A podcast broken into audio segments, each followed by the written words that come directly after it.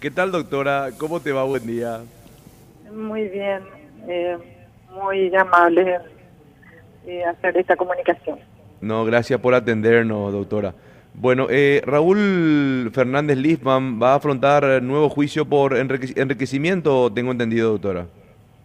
sí, así es. El día de ayer el Tribunal de Apelaciones dio a conocer el fallo que eh, anula la sentencia de primera instancia por el cual había sido absuelto en el juicio oral y público en noviembre de 2020, eh, justamente por enriquecimiento ilícito y lavado de dinero, que eran eh, las acusaciones que nosotros como Ministerio Público habíamos formulado. Y considerando y que siempre sostuvimos de que contábamos con todas las pruebas de manera a poder eh, demostrar que efectivamente había un enriquecimiento ilícito y eh, también lavado de dinero por parte de este funcionario público. Y así que eh, habíamos apelado eh, sosteniendo esa tesis y de que el, la sentencia adolecía de vicios en razón de que había un error en el razonamiento de los miembros del tribunal eh, primeramente porque habían hecho, eh, al valorar las pruebas, nosotros consideramos que había una incongruencia, porque ellos mismos sostienen eh, que las pericias eran insuficientes, sin embargo dan por probado la conclusión de esas pericias, o, utilizan esas pericias para tener como probados la supuesta correspondencia de los bienes del señor Y por otro lado también eh, hacen la valoración de unas pruebas sin hacer una fundamentación muy detallada y dejan de lado otras, pero sin mencionar por qué esas pruebas no fueron hábiles para demostrar el hecho, es una cuestión fundamental en la sentencia. Eh, los miembros del tribunal, lógicamente, eh, pueden hacer esas valoraciones, pero tienen que explicar por qué no han utilizado o no han servido para su convicción otras pruebas que han sido producidas en juicio. Y esto eh, justamente hace que sea un error en el razonamiento que tiene que ver con la sana crítica y la sana crítica tiene que ver con la valoración en conjunto de las pruebas, considerando que nuestro Código Procesal Penal admite la libertad probatoria. Entiendo, ¿ya hay fecha, doctora, para el juicio oral? Eh, no, no, no, esto salió recién ayer, eh, entonces seguramente esto va a volver a la oficina de, de sorteo de juicios orales, se tiene que sortear eh, un nuevo tribunal seguramente a partir de ahí tendremos fecha de realización del nuevo juicio. Bien, Mabelita. Sí, doctora, ¿cuánto es lo que Fernández Lidman eh, no pudo justificar en su patrimonio?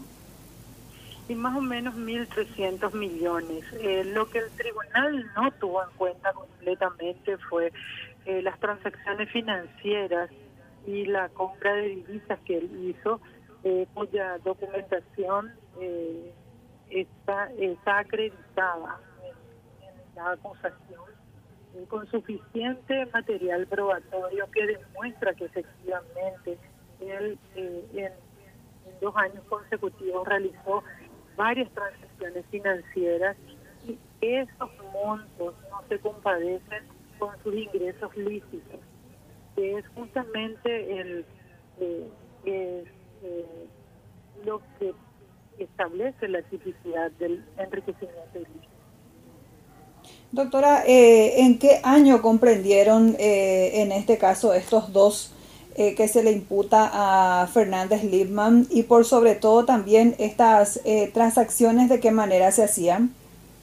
Bueno, en realidad a él se le hizo un, una, un análisis desde su ingreso a la función pública, que era más o menos 1996 y cómo fue eh, mejorando sus salarios, ¿verdad? Eh, hasta 2017 que él deja el jurado de enjuiciamiento del magistrado. Entonces, todo ese periodo es lo que se, que se hizo. Y, eh, y tenemos que tener en cuenta también que 10 años son los que establece o lo que se establece periodo para el enriquecimiento ilícito. ¿Y eh, cómo se hizo? Se hizo con documentación bancaria y eh, de casas de, cambios donde habitualmente, él personalmente y a través del señor León Guimaraes hacía las transacciones. Doctora, ¿usted cree que ya en este siguiente juicio eh, usted va a poder ya conseguir una condena para el exsecretario del GEM? Yo en realidad estoy convencida, siempre estuve convencida desde el inicio de que eh, existen suficientes elementos para probar el enriquecimiento ilícito del señor Fernández Lizman.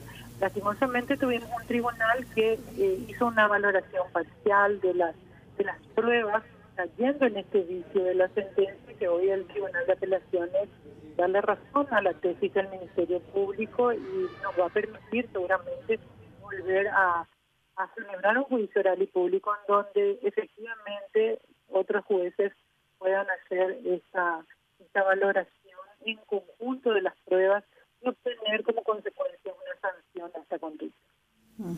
Bueno, pasando a otro de los casos que también eh, está a su cargo, doctora, ¿cómo quedó finalmente eh, el caso de Camilo Suárez y Alfredo Guachiré? Bueno, ese está eh, con un recurso extraordinario de casación, todavía no hay una resolución y estamos pendientes de ese como último recurso eh, para que la sentencia pueda ser cumplida. Ahora, doctora, usted presentó un argumento hace rato que estaba pendiente en la corte eh, esta, este caso.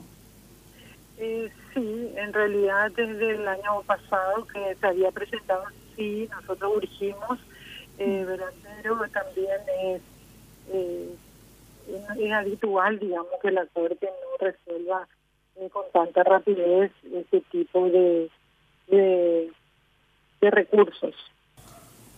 Perfecto, bueno, le agradezco por mi parte, doctora, su tiempo muy amable como siempre.